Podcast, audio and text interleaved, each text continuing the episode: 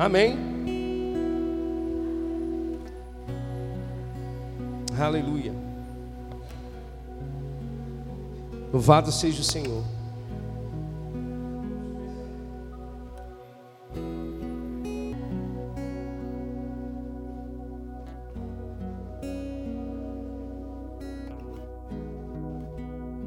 Aleluia. Glória a Deus. Vamos começar uma série de mensagens aqui, mantendo uma vida em chamas. Amém. Você se anima com isso?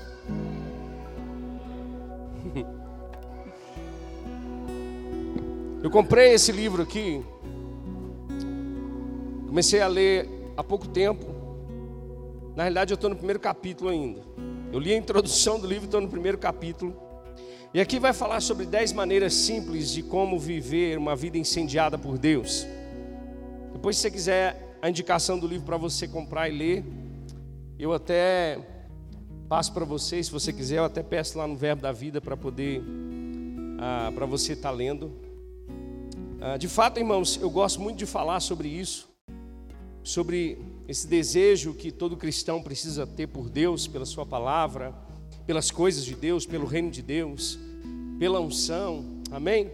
Nós precisamos ser desejosos por todas essas coisas e, e falar sobre manter uma vida em chamas, ah, ou viver essa vida realmente queimando por Deus, tendo esse fogo por Deus, esse desejo por Deus, é algo fundamental na nossa vida, amém? Todos nós temos uma trajetória com Deus, né? É engraçado porque Deus ele, ele vê a nossa trajetória como a luz da aurora, amém? Que vai brilhando mais e mais e mais até ser dia perfeito.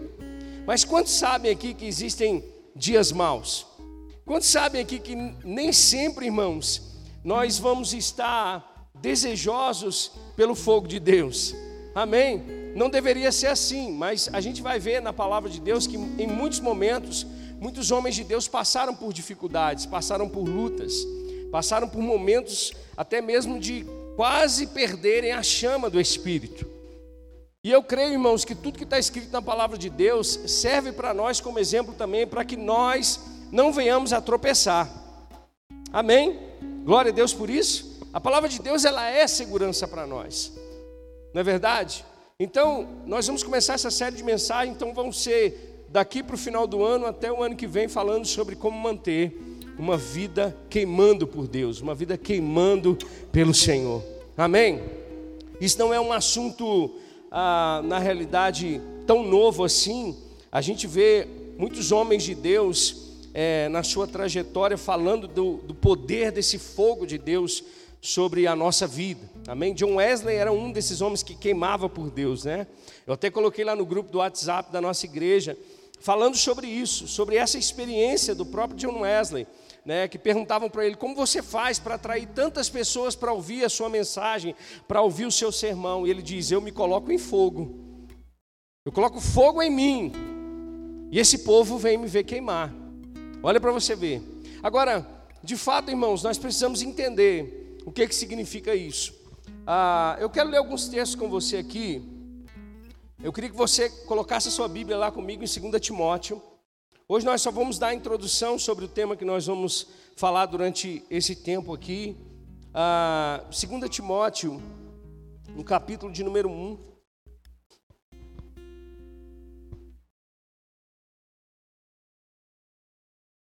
Timóteo, ele vai. É, essa carta ela foi escrita de Paulo para Timóteo, né? um filho, um filho na fé de, do apóstolo Paulo, um obreiro de Deus, um homem de Deus que ajudou a Paulo nas obras missionárias, nas igrejas, um homem que tinha de fato esse, esse fogo por Deus, esse desejo para que a, a obra de Deus se expandisse. Paulo escrevendo indicando Timóteo para a igreja de, dos filipenses, ele diz, olha, esse é, Timóteo, é, é, ele é o único que tem o mesmo pensamento que eu, nós estamos entrelaçados. Paulo ele comparava Timóteo a ele mesmo, dizendo que a mesma disposição que o apóstolo Paulo tinha, Timóteo também tinha. Amém?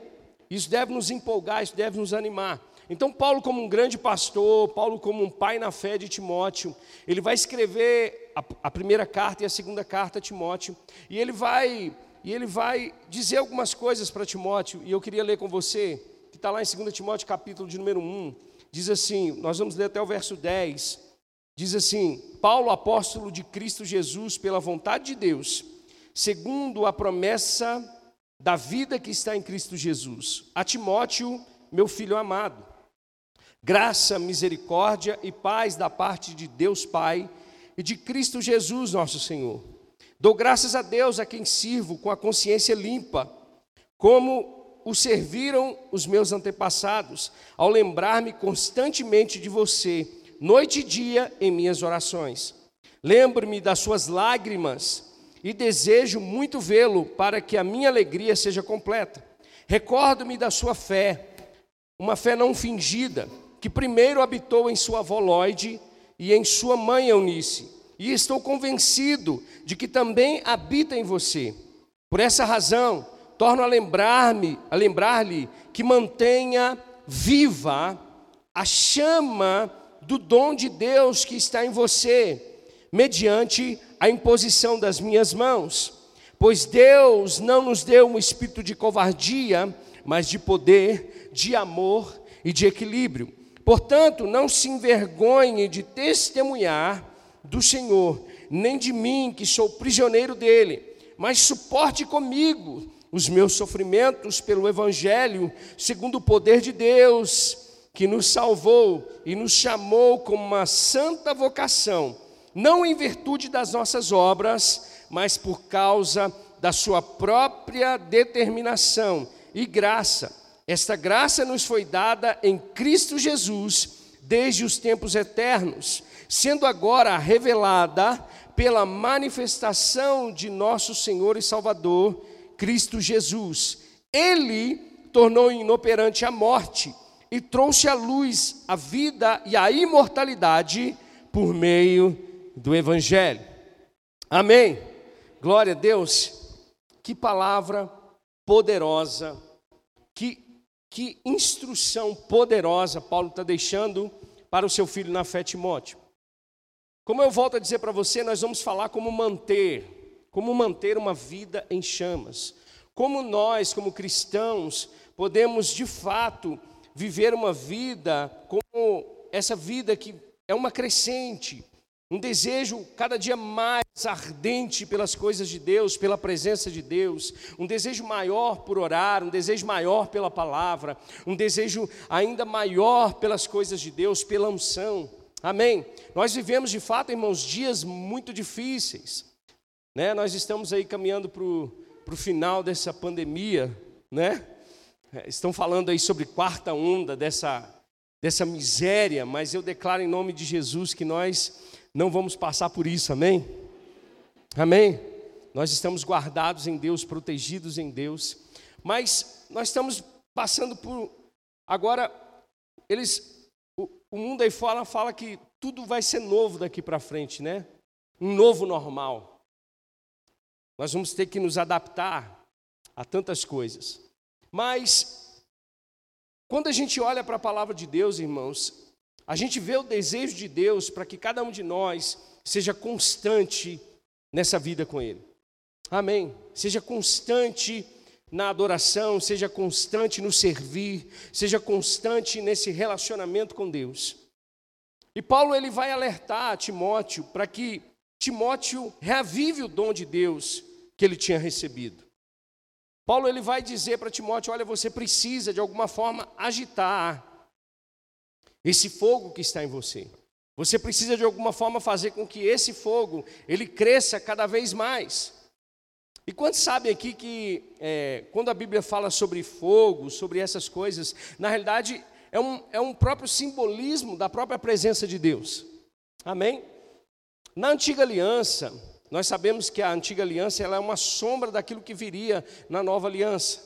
E quando a gente vai ver lá em Levíticos, no capítulo de número 6, Deus dando ordem a Moisés, é, estabelecendo os princípios para os holocaustos, para os sacrifícios. Uma das coisas que os sacerdotes deveriam fazer era oferecer os sacrifícios ao Senhor e aquela carne, aquela gordura que estivesse sobre esse fogo, ela deveria queimar até o dia seguinte sobre as brasas. Mas uma coisa não poderia faltar no altar, que era o fogo. O fogo ele precisava queimar constantemente, estar aceso constantemente. E a gente olha para isso e fala: ah, isso era só um ritual, isso era algo que os sacerdotes precisavam fazer, eles precisavam estar alertas, porque o fogo não poderia faltar. E a gente vai ver depois em Levíticos 7, Levíticos 8, Deus preparando o sacerdote, levantando Arão, levantando seus filhos. No capítulo de número 9, começa-se então a, a oferecer os, sac, os, sacrifícios, os holocaustos. Primeiro em favor do, sacer, do sumo sacerdote e depois sobre o povo. Então, quando o, o o sacerdote ele terminava de oferecer esse sacrifício, ele chegava diante de toda a nação, de todo o povo, com a mão manchada de sangue e abençoava esse povo. Em Levíticos capítulo de número 9 vai dizer que quando, ele, quando Arão abençoou o povo, ele saiu junto com Moisés e foi até a tenda do encontro. E quando isso acontece, a Bíblia diz que saiu fogo da presença de Deus e consumiu o holocausto e a gordura. E a Bíblia diz que aquele povo, quando viu esse fogo que saiu de Deus, eles ficaram alegres e contagiados, se prostraram com o rosto em terra, porque perceberam que aquilo era a presença de Deus recebendo o sacrifício. Você está comigo? Então, quem mandou esse fogo foi Deus, saiu esse fogo de Deus. Agora, tudo isso que acontecia na antiga aliança, na realidade era uma sombra daquilo que nós viveríamos em Cristo Jesus. Amém?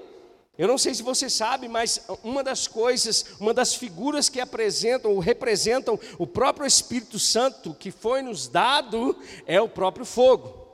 Em Atos capítulo de número 2, quando aqueles discípulos foram batizados, a Bíblia diz que eles receberam línguas como de fogo. Ou seja, Deus enviou fogo da Sua presença para estar conosco, consumindo a nossa vida, para que nós pudéssemos de alguma forma estar presente ou estar diante da presença de Deus. Amém? O fogo na antiga aliança representava a presença de Deus, na nova aliança representa o Espírito Santo de Deus habitando em nós. Amém? Então esse fogo, ou, ou, o fogo, ele fala muito sobre isso, ele fala sobre essa chama, sobre esse arder por Deus, sobre esse queimar por Deus, sobre esse zelo por Deus. Então, nessa noite nós vamos falar um pouco sobre isso, sobre esse fogo. Olhando para o nosso mundo, se você for parar para pensar, imagina se nós vivêssemos sem fogo. Que loucura que seria. Você provavelmente não estaria sentado nessa cadeira, porque com certeza essa cadeira passou pelo fogo. Você está comigo? Então, fogo ele é vital, ele é importante para a vida humana.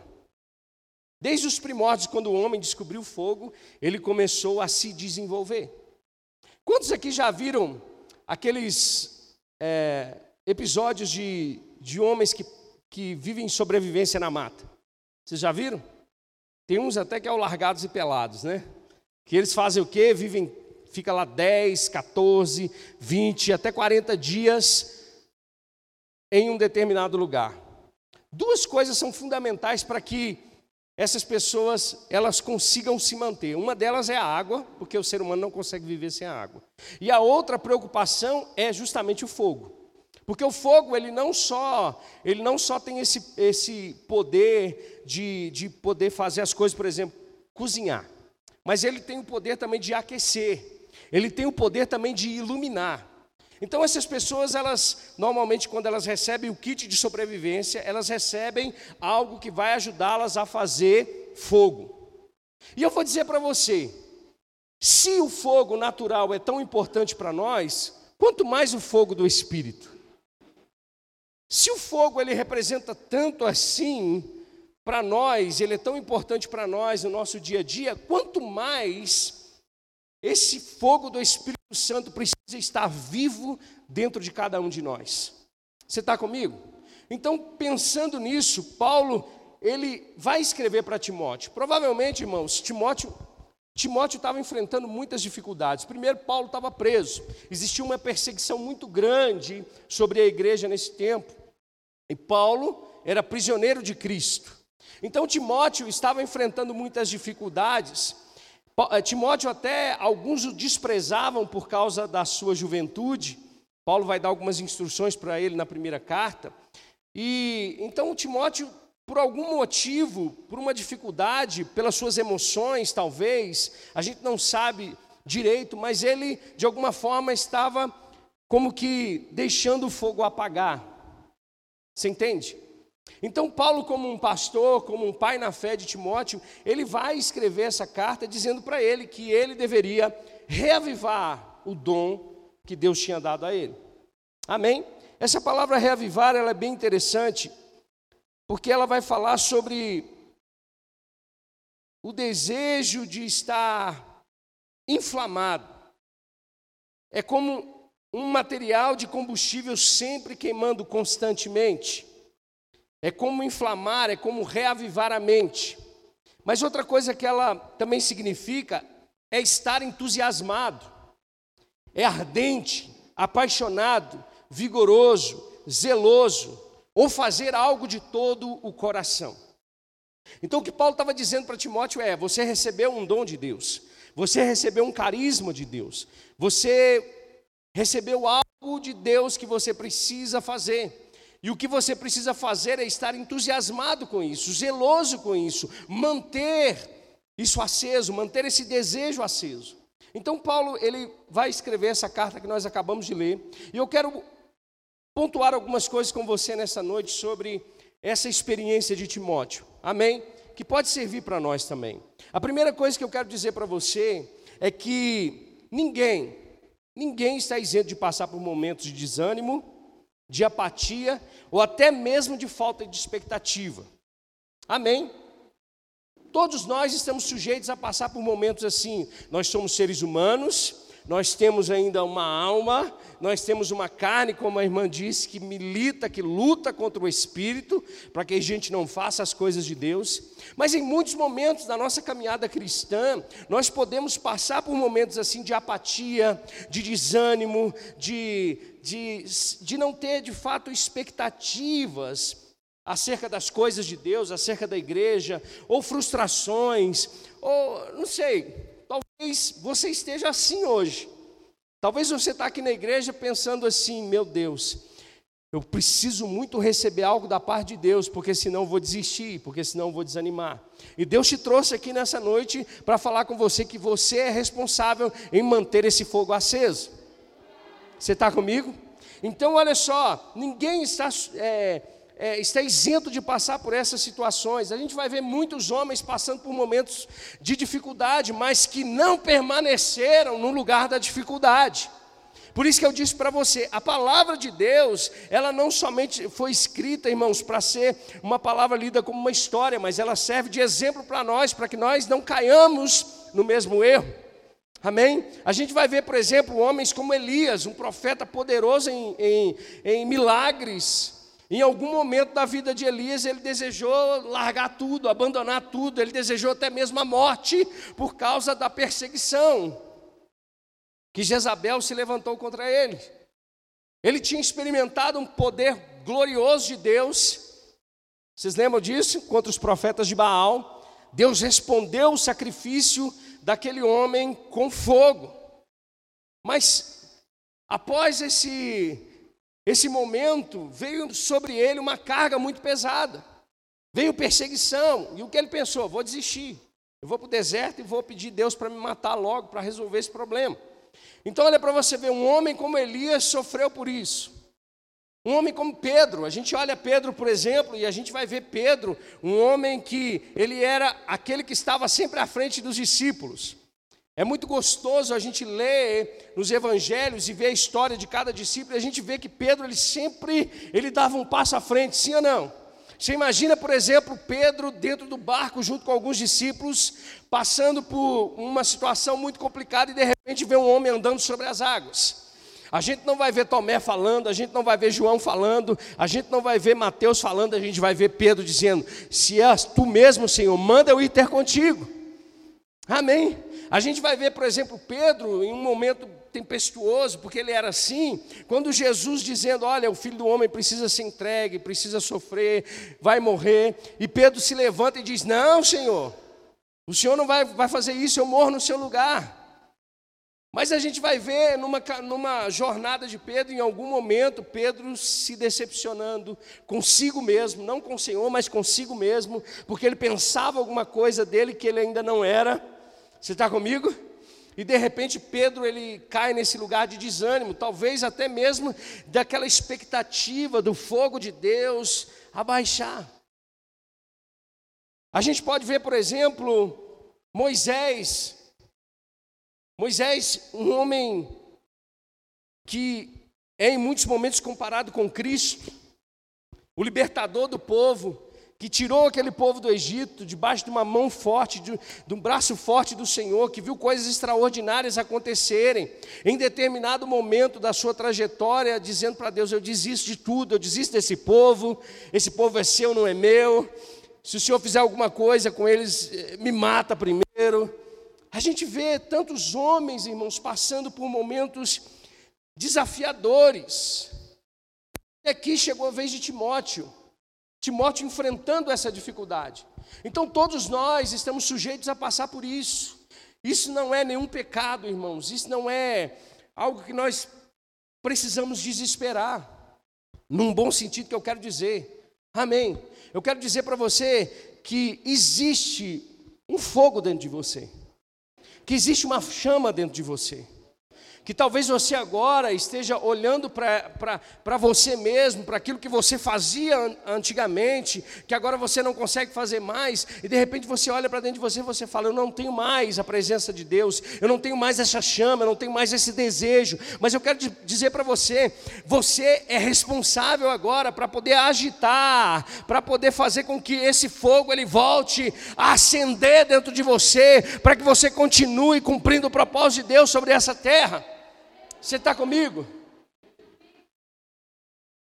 Então Paulo, ele está, de alguma maneira, alertando, ele está chamando Timóteo para essa responsabilidade.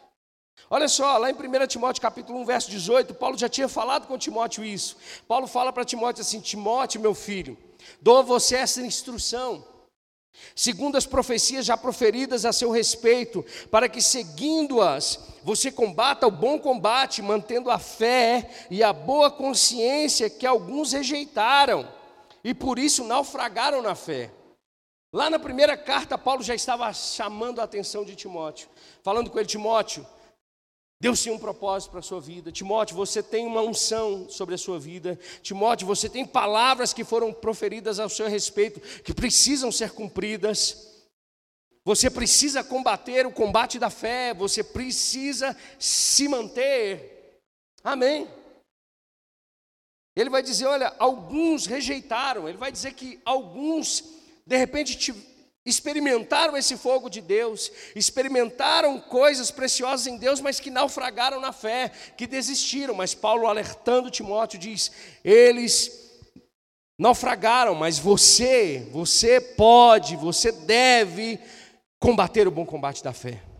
E ele continua dizendo: Entre eles estão Emineu e Alexandre, os quais entreguei a Satanás para que aprendam a não blasfemar. O povo se perdeu, mas Timóteo estava consciente da responsabilidade que ele tinha de se manter. Lá em 1 Timóteo capítulo 4, verso 11, Timóteo, Paulo também vai ordenar algumas coisas para Timóteo, dizendo: ordene e ensine essas coisas, ninguém o despreze pelo fato de você ser jovem. Sabe, irmãos, na nossa caminhada muita, muitas coisas vão acontecer, muitas situações vão se levantar na nossa vida. Muitas pessoas não vão dar crédito para você. Sabia disso? Muitas pessoas que vão caminhar com você vão até ficar para trás, porque não vão conseguir caminhar na mesma pegada que você. Muitas pessoas vão tentar parar a gente. Você está comigo? A gente está o tempo todo, irmãos, caminhando, e o tempo todo, irmãos, nós precisamos estar vigilantes, porque o que mais tem são pessoas que querem minar a nossa fé. Que desprezam. Sabe, irmãos, às vezes eu fico pensando e às vezes eu olho para mim mesmo. E quando eu vejo aquilo que Deus tem para fazer no nosso meio, às vezes eu me pego pensando assim: você é sonhador demais. Você sonha demais. Mas a gente precisa estar alerta com essas, com essas setas. A gente precisa estar atento, porque o diabo está ao nosso derredor, irmãos, ele está o tempo todo nos observando, tentando nos tragar, tentando fazer com que aquilo que Deus falou na Sua palavra, aquilo que você tem como promessa de Deus para a tua vida, não se cumpra, dizendo para você: você não consegue, você não pode sair desse lugar, você não tem condição para isso. E nós, irmãos, precisamos manter essa chama acesa. Eu digo para você, assim como eu tenho dito para mim todos os dias da minha vida, quando essas, esses questionamentos batem, se existe uma promessa de Deus sobre nós, irmãos, Ele é fiel para cumprir. Você está comigo?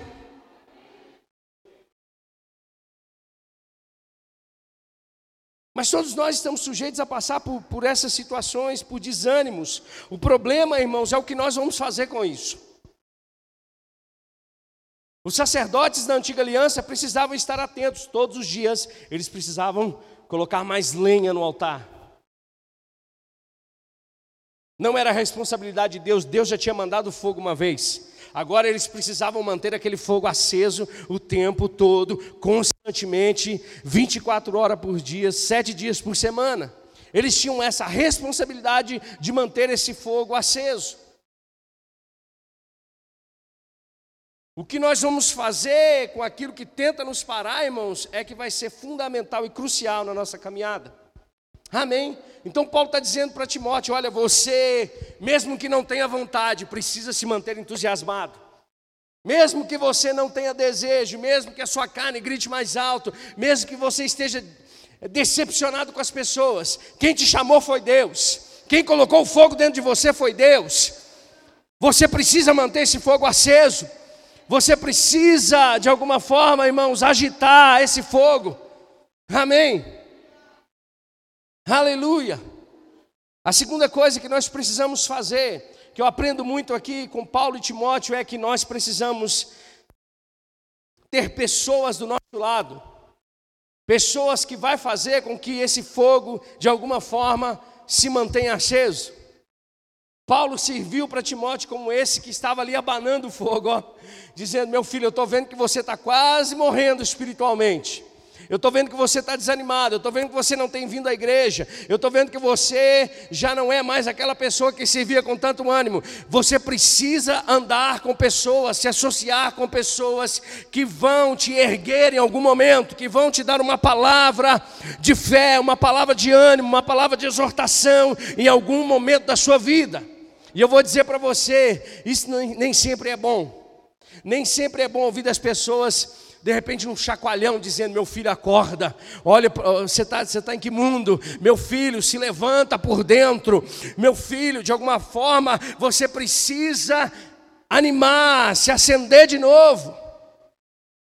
Nós precisamos, nós precisamos ter cuidado com as nossas associações, com aquelas pessoas que realmente estão nos levando para mais perto de Deus.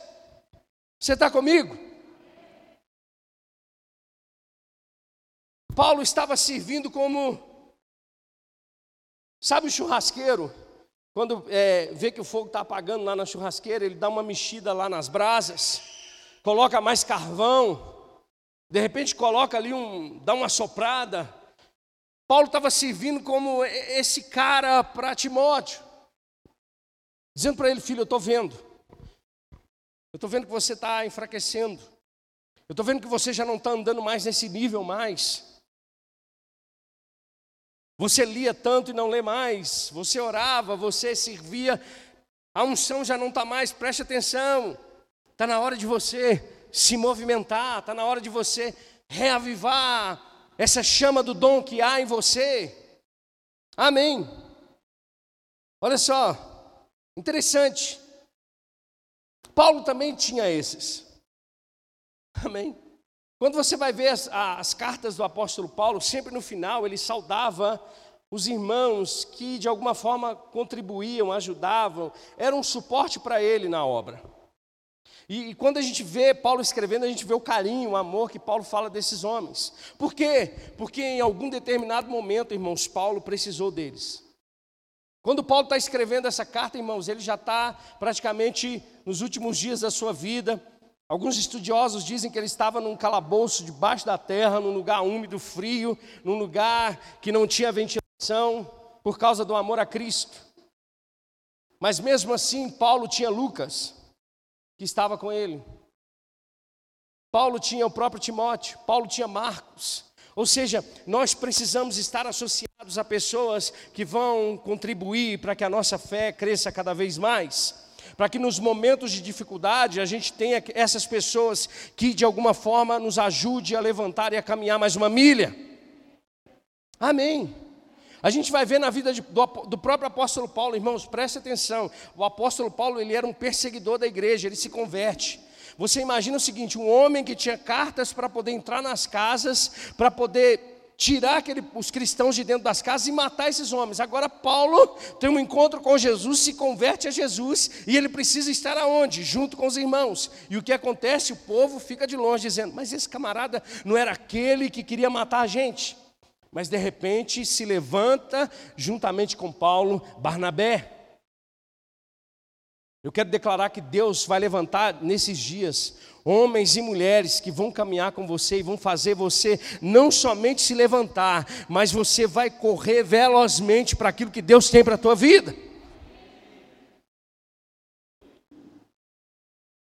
Aleluia se associe com pessoas, e eu não estou dizendo para você excluir do seu meio pessoas que são difíceis, não, você vai ser luz para essas pessoas, amém? Mas eu quero dizer para você, se você não tem pessoas que vai te puxar para cima, você com certeza vai ter pessoas que vão te puxar para baixo.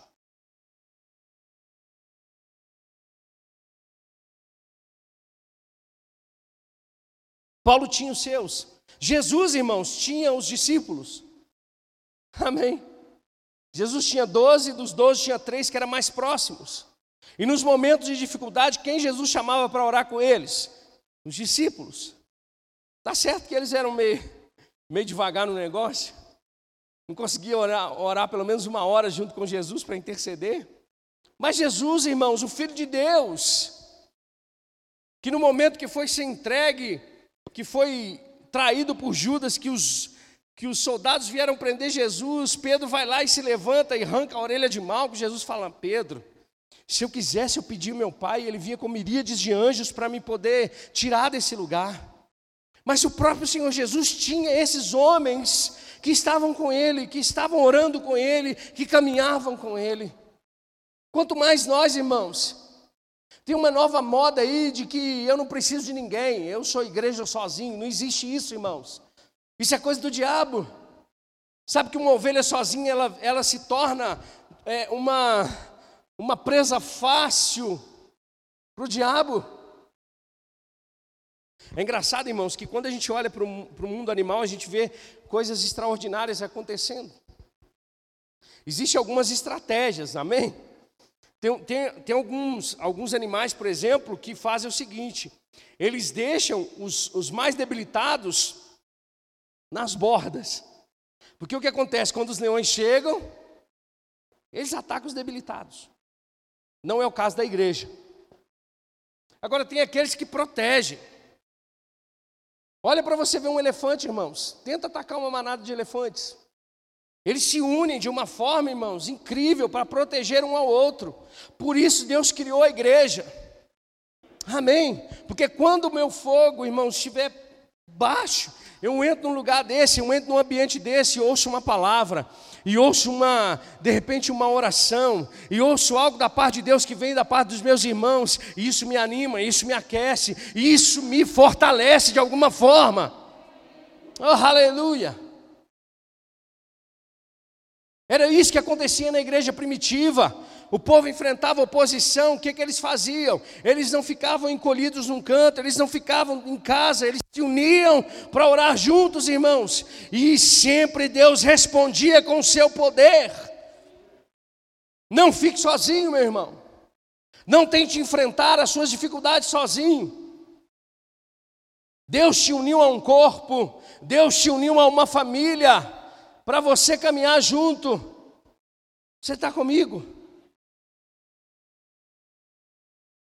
Talvez, irmãos, uma somente uma brasa ela não vai fazer fogo, mas quando a gente se junta, irmãos, uma brasa com outra brasa, com outra brasa, com outra brasa, o fogo vem.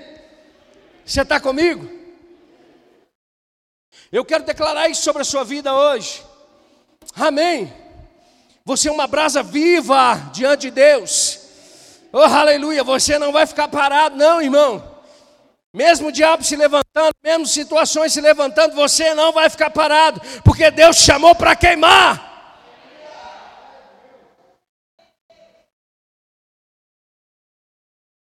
Tenha entusiasmo. Paulo diz para Timóteo: seja apaixonado, vigoroso, zeloso. Paulo escrevendo aos, aos Romanos: fervorosos no espírito. Amém. É isso mesmo que a irmã disse. É quando a gente chega numa quinta-feira, depois de um trânsito terrível, depois de muitos problemas, situações que se levantaram, coisas que estão deixadas para resolver no outro dia, e você diz: Eu vou queimar como uma oferta viva ao meu Senhor, eu vou me oferecer como um sacrifício vivo a Deus. E eu vou dizer para você, irmãos: Deus não resiste a um sacrifício.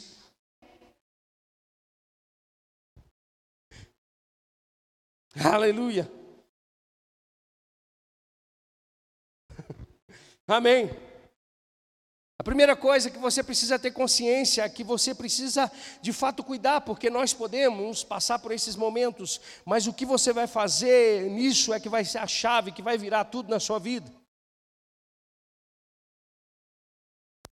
Paulo está dizendo para Timóteo: reaviva.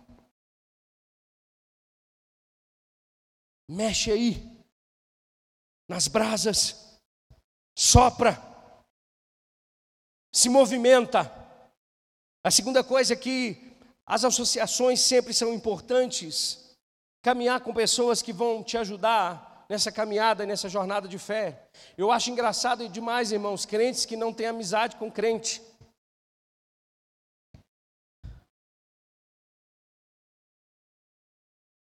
É uma pena, irmãos. Eu gosto de falar com crente. Tá certo que nós fomos criados, nós somos a luz desse mundo. Eu não estou dizendo para você que nós vamos ignorar as pessoas. Mas parece, irmãos, que existe alguma coisa que impede os crentes de serem amigos, de serem fraternos uns com os outros. Amém. Está quebrado no nosso meio em nome de Jesus.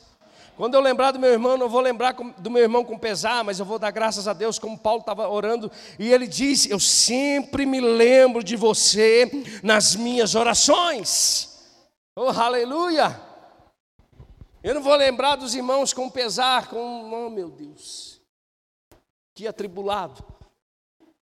Tá certo que existem alguns atribulados no nosso meio. Mas se até Jesus tinha os dele, imagina a gente, irmão, se a gente não vai ter os nossos. Mas a gente precisa entender que é nesse ambiente de fogo, irmãos, que a gente é purificado. Amém. É nesse ambiente, irmãos, que nós somos refinados, que nós somos, de fato, alinhados por Deus. Por isso que é importante você se associar com pessoas que vão ajudar você.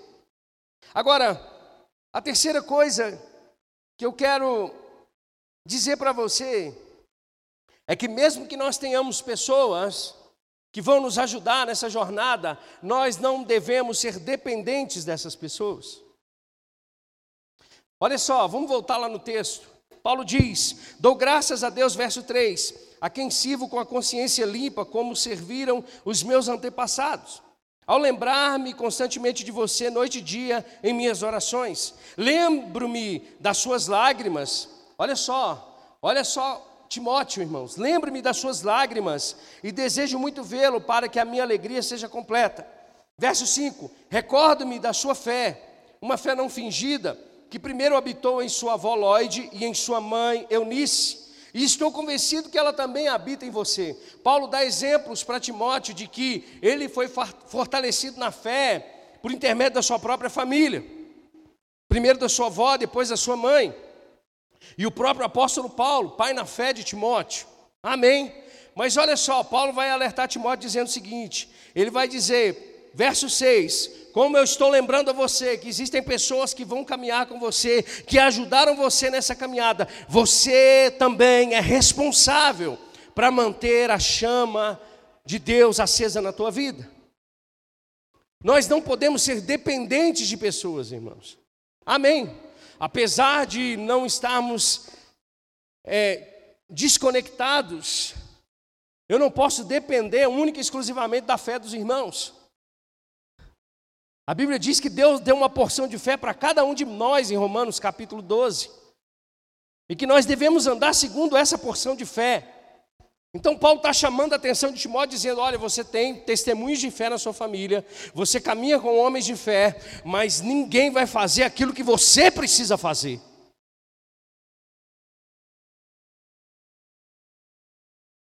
Tem gente, irmãos, que não. É, você já viu sanguessuga? Normalmente esses bichos, né, estranho aí, eles vivem de se alimentar dos outros. Tem pessoas que estão vivendo assim, irmãos, que só na dependência dos outros. Se o fulano de tal for na igreja, eu vou. Se não for, eu não vou. Deixa eu te perguntar uma coisa. Aonde diz na Bíblia que você depende de alguém para poder estar congregando? Aonde você viu na Bíblia que a salvação ela é coletiva ao invés de ser individual? Aonde diz na Bíblia que o seu relacionamento com Deus depende das outras pessoas? Tá a prova lá em casa, ó. se não vierem no culto eu venho. Primeiro porque eu sou pastor da igreja, né? Mas não é por causa disso. É porque eu sei, irmãos, porque sei, porque eu já estou há mais de 10 anos desfrutando de uma graça de Deus e de um favor de Deus na minha vida que tem me sustentado. É esse fogo, irmãos. É essa busca intencional que cada cristão precisa de ter na sua caminhada, na sua jornada. Deus vai colocar pessoas do teu lado, mas nenhuma delas vai fazer o que você precisa fazer. As decisões que você precisa tomar, somente você vai tomar.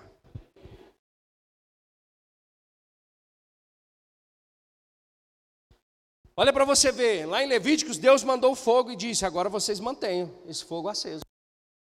No Novo Testamento, Deus mandou o Espírito. E Paulo diz: não apagueis o Espírito. E ele diz: é responsabilidade minha e sua. Aí tem gente que põe culpa no pastor, porque o sermão, poxa, mas pastor agora está pregando em cima de livro ao invés de cima da Bíblia. Misericórdia, pecado. Não, irmãos, eu estou pregando a palavra. Agora, o que você vai fazer com a palavra que você está recebendo depende de você, não de mim mais. Ah, mas os cultos de quinta-feira é só um desânimo só.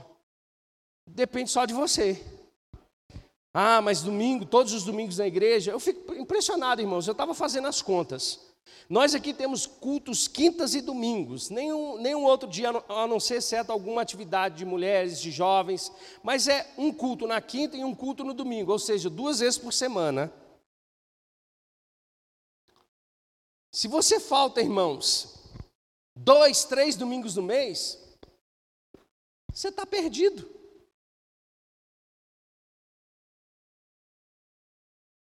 Mas aí você fala para mim, não, pastor, mas aí eu estou em casa, eu, tô, eu, eu abro a minha Bíblia, eu faço uma. Que faz nada, irmão. Que faz nada. Você está mentindo para você mesmo. Faz nada. Quanto tempo você tira de devocional para Deus?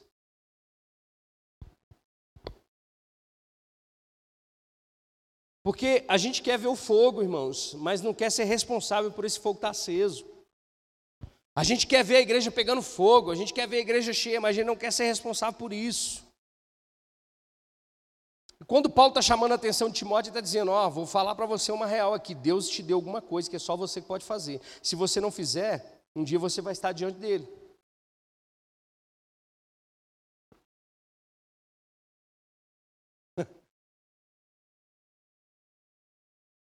Então, pode acontecer da gente ficar desanimadinho, murchinho, pode.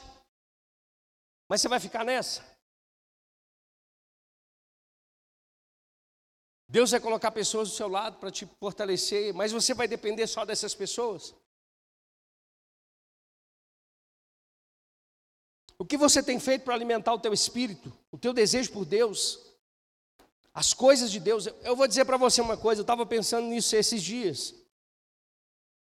Já é 9 h 15? Não, né? É isso mesmo?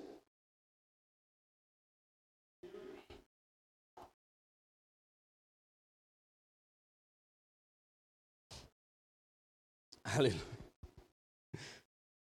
Eu estava pensando nisso esses dias, a gente quer inverter as coisas. Amém. Deus tem uma lógica. Você está comigo? Deus tem uma lógica, irmãos, e nada muda essa lógica de Deus. Ele diz: busque em primeiro lugar o reino de Deus e a sua justiça, e as demais coisas vos serão acrescentadas. E a gente faz o contrário. A gente busca primeiro as coisas, para depois entrar no reino. E a gente quer experimentar as coisas de Deus, irmãos. Não é assim que funciona para Deus. Para Deus, enquanto você está buscando o reino dele, Ele está acrescentando as coisas na tua vida. Eu não sei qual parte da Bíblia você está lendo, irmãos, que está fazendo você caminhar ao contrário de Deus.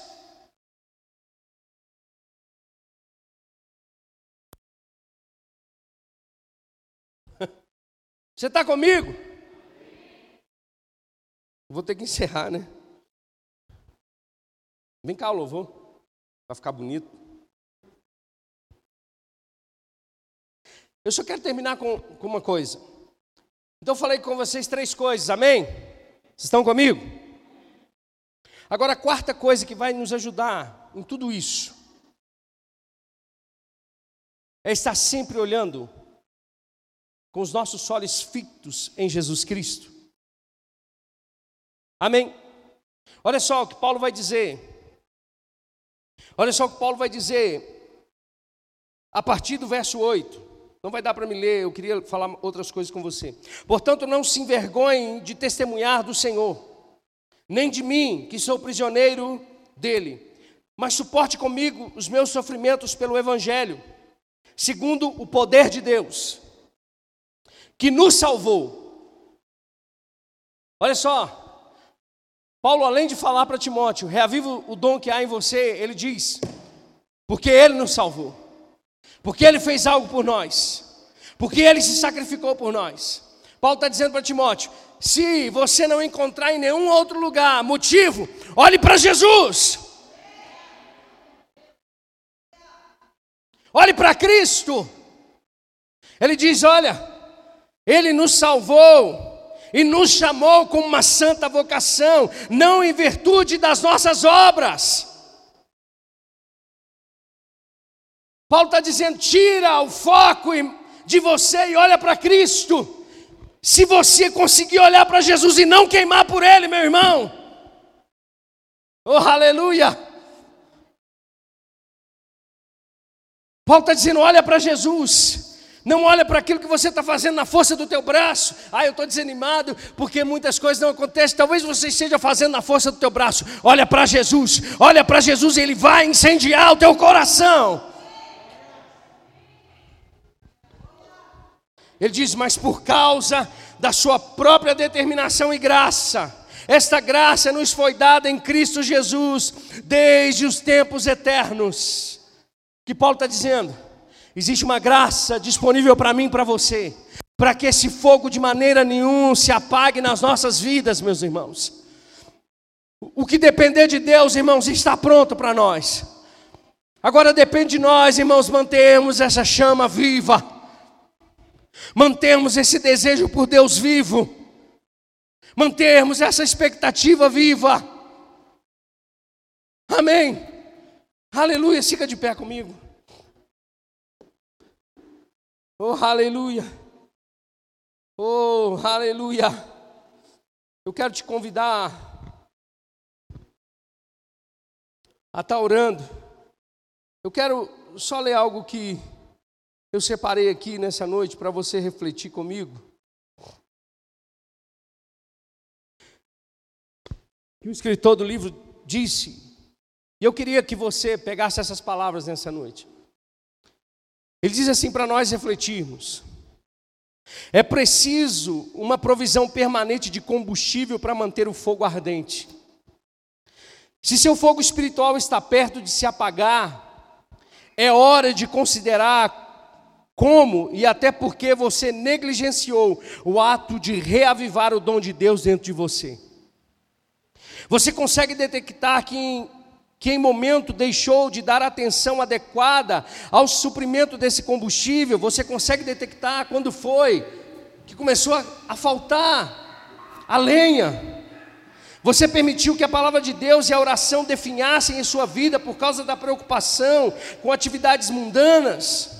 Você mudou o foco e passou a ficar indiferente com relação ao Espírito Santo e à sua voz. Quais são as práticas que você precisa reforçar para manter uma vida forte e ardente em Deus? A escolha de ser proativo é a mais sábia do que permanecer inativo e colher as consequências da negligência. A segunda coisa que ele diz para nós refletirmos é a inconsistência nas práticas. E disciplinas espiritu espirituais produz um enfraquecimento que pode passar desapercebido. Sabe, a gente vai deixando aos poucos, até que você precise que o poder de Deus se manifeste através de você. Então, infelizmente, quando você procurar pelo fogo que um dia conheceu, descobrirá que a chama ardente da qual, se lem... da qual um dia conheceu, da qual se lembra com clareza, mas que deixou sem cuidados, se apagou há muito tempo. Você está tentando viver hoje com base nas memórias do seu estado espiritual de ontem? As memórias do antigo fogo em sua vida não vão manter vivo esse calor. O passado se foi, Cada dia você precisa avançar em Deus, ou você de fato vai andar para trás, para as velhas fraquezas. A hora de se comprometer com a vida espiritual é agora. Arrependa-se e faça as primeiras obras outra vez. Reacenda um fogo novo no altar do seu coração. Quantos estão aqui prontos para poder acender de novo, reavivar de novo, ou pegar mais fogo por Deus. Vamos adorar esse último hino de novo? Eu queria que você tirasse alguns minutos para que você avaliasse a tua vida com Deus agora. Para que você avaliasse de fato se aquilo que você está fazendo realmente está produzindo fogo, se está produzindo esse fogo santo, ou se você desaperce desapercebidamente deixou esse fogo se apagar. Eu quero chamar